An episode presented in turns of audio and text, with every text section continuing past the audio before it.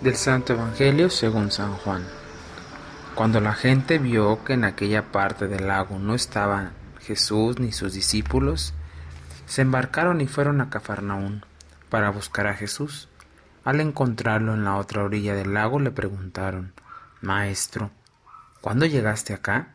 Jesús les contestó, Yo les aseguro que ustedes no me andan buscando por haber visto signos, sino por haber comido de aquellos panes hasta saciarse. No trabajen por ese alimento que se acaba, sino por el alimento que dura para la vida eterna, y que les dará el Hijo del Hombre, porque a éste el Padre Dios lo ha marcado con su sello. Ellos le dijeron, ¿qué debemos hacer para realizar las obras de Dios? Respondió Jesús, la obra de Dios consiste en que crean en aquel a quien Él ha enviado.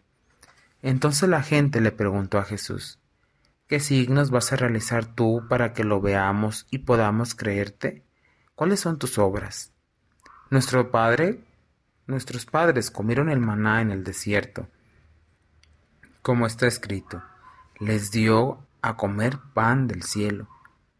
Jesús les respondió, yo les aseguro, no fue Moisés quien les dio pan del cielo es mi Padre quien les da el verdadero pan del cielo, porque el pan de Dios es aquel que baja del cielo y da la vida al mundo. Entonces le dijeron, Señor, danos de ese pan. Jesús les contestó, Yo soy el pan de la vida. El que viene a mí no tendrá hambre, el que cree en mí nunca tendrá sed. Saludos hermanos, hoy en este domingo día del Señor. El Señor nos habla a través de su palabra. Seguimos escuchando este relato del discurso del pan de vida, cómo Jesús se da a nosotros como ese pan verdadero. Vemos cómo la gente lo seguía, pero después de haber visto la multiplicación de los panes, no lo estaban siguiendo por la palabra, sino porque les daba de comer. Vemos cómo ellos fueron, caminaron largo tramo hasta que encontraron al Señor. Muchas veces nosotros buscamos a Dios por conveniencia, no por algo que Él nos dé, sino más allá debemos de buscar.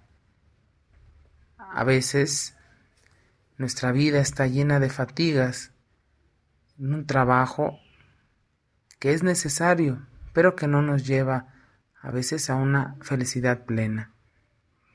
Dice el Evangelio, no trabajen por ese pan que se va a terminar, sino vayamos más allá. También Jesús les enseña que Él no es Moisés. Moisés dio de comer al pueblo de Israel el maná y las codornices, pero les está dando un verdadero pan que los va a saciar, que los va a alimentar y nos va a dar la vida y la vida eterna. Este domingo te invito a que reflexiones qué tanto valora la Eucaristía en tu vida es en verdad para ti un pan que sacia no solamente el hambre, sino el hambre espiritual que tenemos de Dios. ¿Qué tanto frecuentas la Eucaristía?